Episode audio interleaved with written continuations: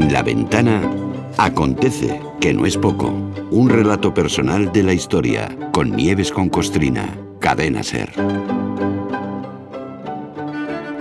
Hola Nieves, buenas tardes. Buenas tardes, Carlas. ¿Qué buenas tal? Buenas tardes, un día más. Pues muy bien, ya ves, un día extrañito, ¿no? Con lo del fútbol y eso, pero, pero bien, un día. ¿Hay, hay fútbol? Un día, ha habido, ha habido fútbol. O sea, no me puedo creer que no has estado pendiente del partido amistoso de España. O sea, no me lo puedo creer. No me lo puedo creer. ¿Qué estaba navegando o qué hacías? No, esta noche es que no he dormido de los nervios por Ah. ese partido. Sí. bueno, vamos a lo nuestro, venga. Oye, si nos dedicamos a, a- Oye, el domingo empieza el Mundial, ¿eh? Yo te lo digo para que lo sepas. Hoy ha sido ¿Qué amistoso, mundial? pero el domingo el Mundial de Qatar. Si nos dedicamos a repasar la historia, que este Mundial pasará a la historia por muchos motivos, y no todos buenos, por cierto. Bueno, hay muchos indicadores para medir el progreso de la humanidad, ¿no? Pero uno de ellos, sin duda, es el, el de las comunicaciones. No hablo de los móviles, ¿eh? que también. Hablo de lo de las carreteras, de lo de moverse, de lo del transporte. Cómo han mejorado a lo largo del tiempo y cómo han permitido conectar mundos muy diferentes. Y resulta que tal día como hoy, en 1869, se inauguró una de las, de las obras más imponentes y trascendentales también de todos los tiempos. Y además, por donde estaba, por donde está, yo creo que bien podemos calificarle de obra faraónica, ¿no? Bueno, que sí, El pero- canal de Suez. Efectivamente, ma- por supuesto que era faraónica, ¿no? Yo creo que eh, si tuviéramos que destacar uno de, de- de- de los mayores logros de la ingeniería naval contemporánea, de la reciente, pues mm, inmediatamente mucha gente se iría a pensar en el canal de Panamá. El de Panamá, claro. Bueno, sí, que claro, porque pasada, sí, conectar, sí. conectar dos océanos salvando desniveles, bueno, son la leche, ¿no? Pero es que hay, hay otra obra de ingeniería que tiene más mérito que el canal de Panamá, que es el canal de Suez, porque es muy anterior y lo tuvieron que hacer con peores medios, ¿no? El 17 de noviembre de 1869, una granadina que se llamaba Eugenia de Montijo, la última emperatriz de Francia por sí. su matrimonio con Napoleón III, inauguró oficialmente el canal de Suez. Y como los franceses eran los dueños de medio canal, allí estaban ella y su glamour, dando por inaugurado el mayor logro de la ingeniería naval. Esa era una vía fluvial artificial que, que separó dos continentes, pero ya acercó el mundo. Sí, sí, ya lo acercó mucho más, sí.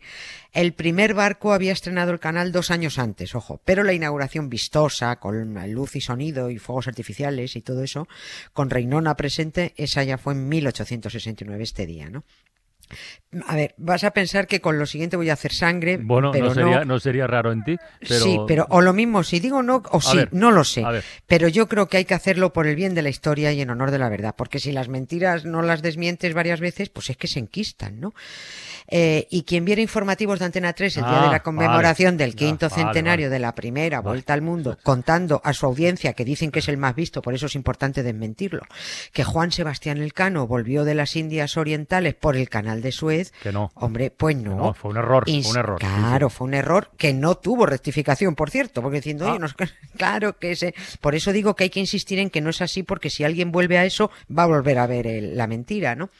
Insistir en, en que los editores, redactores y grafistas de Antena 3 Noticias se fumaron la clase en la que explicaron que el cano culminó la circunvalación en el siglo XVI, cuando aún faltaban 300 y pico años para que se inaugurara el canal de Suez. Ya hubiera querido el cano poder pasar por ahí, ¿no? Se liaron con los años, con los siglos, con la geografía. Bueno, ¿a quién no le ha pasado, no? A Giuseppe Verdi, sin ir más lejos, también le pasó. Porque para tan magna ocasión como la inauguración del canal de Suez en 1869, le encargaron a, a Verdi y que compusiera un himno, solo un himno, una musiquilla pegadiza. Pero esto es como el chiste, ¿no? El hombre se lió, se lió, se lió y le salió una ópera, Aida.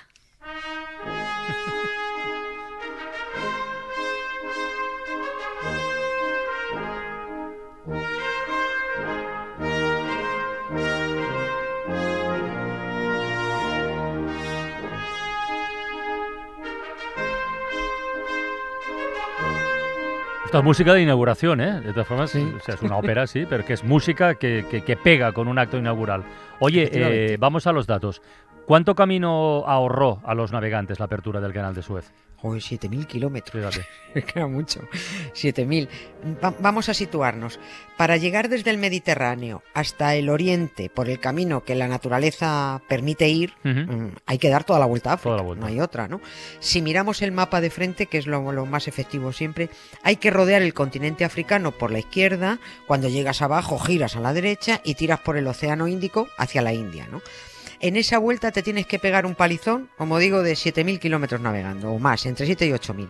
Pero hay una pequeña franja de tierra egipcia de solo 163 kilómetros en la que si se abría un canalillo, se podría entrar en barco por el Mediterráneo atravesar luego un par de lagos muy grandes, abrir otro canalillo hasta el Mar Rojo y ala, es que salías al Océano Índico, ¿no?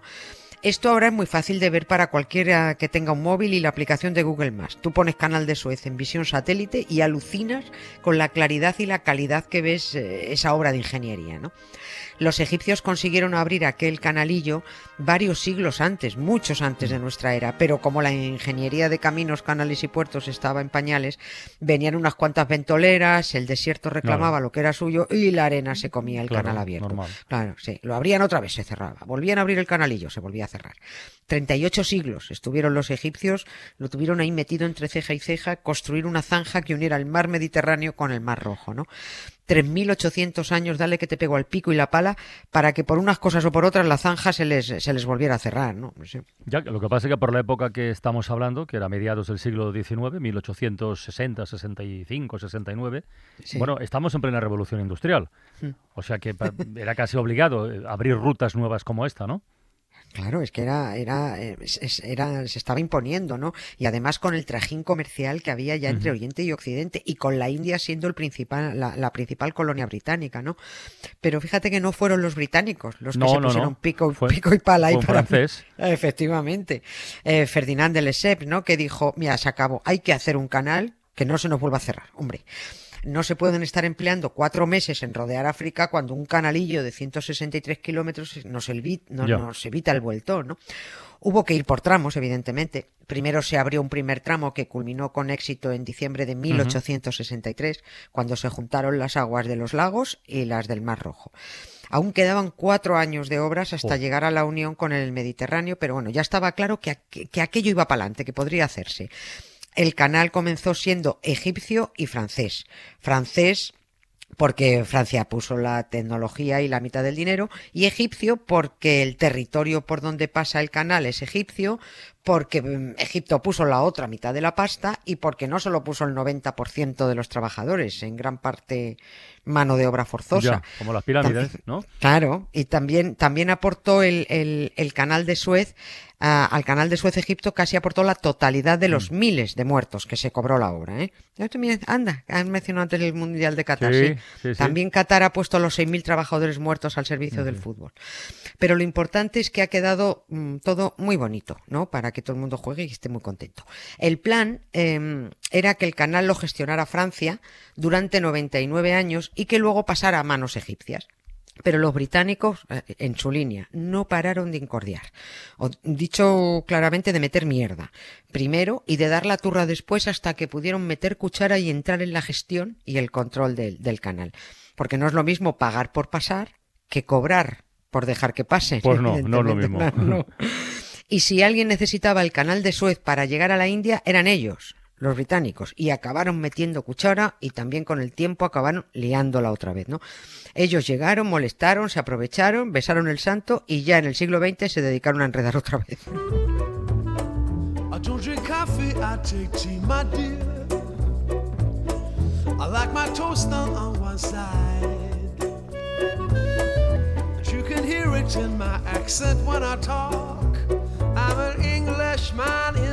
De todas formas, ya sé que ha pasado tiempo, ¿eh? pero ¿cómo pudieran los británicos hacerse con parte del control del canal de Suez si no les tocaba?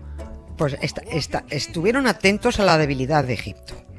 Primero, como digo, antes de esto estuvieron incordiando cuando se empezó a hacer el canal. Estaban cabreados porque ellos no estaban en el ajo.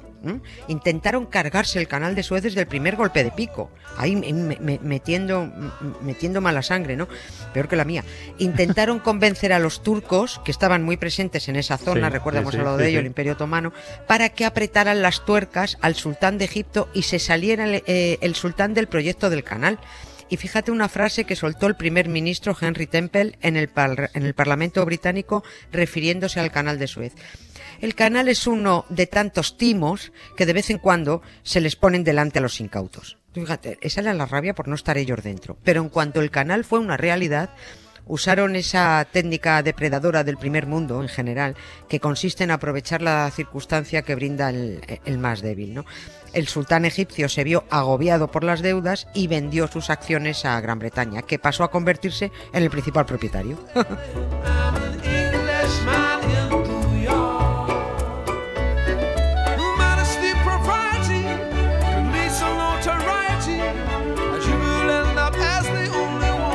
Oye, Nieves, ¿y de qué año estamos hablando? Quiero decir, ¿cuándo dejó de parecerles a los británicos un timo lo del canal de Suez?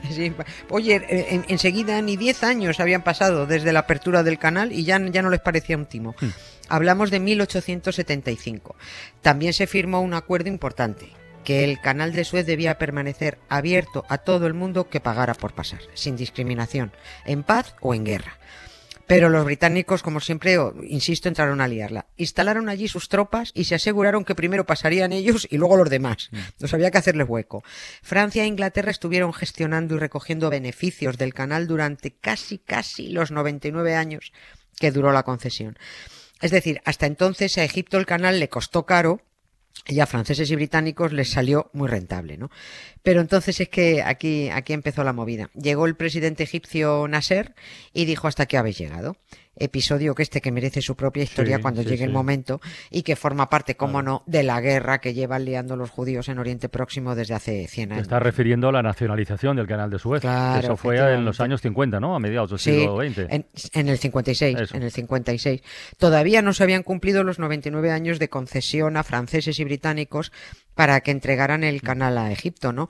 Pero a finales de julio del 56 llegó el sorpresón en la ciudad de Alejandría, a orillas del Mediterráneo, en la plaza Mohamed Ali, el presidente de Egipto, Gamal Abdel Nasser, en mitad de un discurso que aparentemente era intrascendente, pues ahí soltó un bombazo. Dijo Nasser, yo, hoy, en nombre del pueblo, tomo el canal de Suez. A partir de esta tarde el canal será egipcio y estará dirigido por egipcios. Vuelo a que se montó, madre mía eh, Nasser les acababa de virlar el próspero negocio del canal de Suez, ¿no? Les quedaba poco tiempo de gestión, pero todavía unos añitos. El mundo se puso de los nervios.